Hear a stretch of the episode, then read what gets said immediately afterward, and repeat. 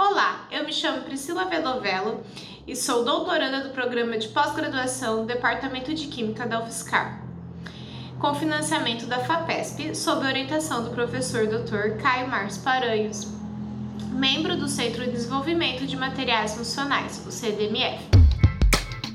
CDMF Pesquisa, um dropcast sobre as pesquisas desenvolvidas no Centro de Desenvolvimento de Materiais Funcionais, na voz dos próprios pesquisadores.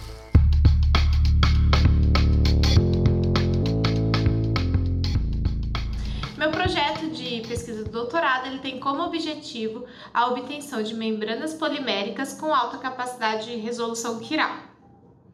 E qual a importância de produzir membranas poliméricas para a separação quiral? Um dos grandes desafios das indústrias farmacêuticas são a obtenção de compostos opticamente puros a partir da separação de misturas racêmicas, o que torna eficaz a utilidade terapêutica, reduzindo os efeitos adversos. Portanto, as membranas poliméricas elas são promissoras, pois podem ser aplicadas em modo de separação contínuo em sistemas comerciais com alta escala de produção. Um dos tipos das membranas produzidas nesses projetos são as membranas poliméricas de matrizes mistas, baseadas em poliéter sulfona. E uma alternativa ao uso da sílica como suporte inorgânico para imobilização do seletor quiral é a utilização do material mesoporoso. Para contextualizar, materiais mesoporosos são baseados em sílica e apresentam poros com diâmetro entre 2 e 50 nanômetros. Nesse projeto foi sintetizado o material mesoporoso e utilizado como fonte de sílica a biomassa da casca de arroz. O material mesoporoso utilizado é o MCM41, pertencente à família M41S, o qual apresenta um arranjo hexagonal de poros unidimensional.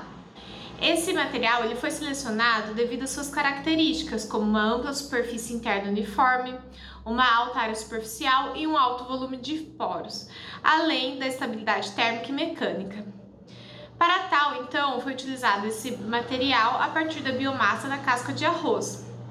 Esses materiais eles foram modificados quimicamente com seletores quirais incorporados na membrana polimérica, é, obtendo então a membrana polimérica de matriz mista. E as variáveis estruturais, tais como forma de preparo e a compatibilidade polímero material mesoporoso, elas estão sendo investigadas frente à capacidade de resolução dessas membranas.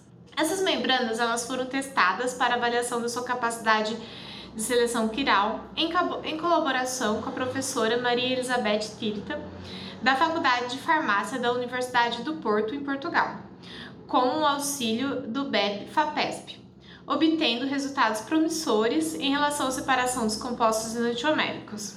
Espera-se que essas membranas híbridas produzidas apresentem simultaneamente um elevado perfil de separação quiral uma alta resistência mecânica, além de uma capacidade regenerativa para utilização a longo prazo.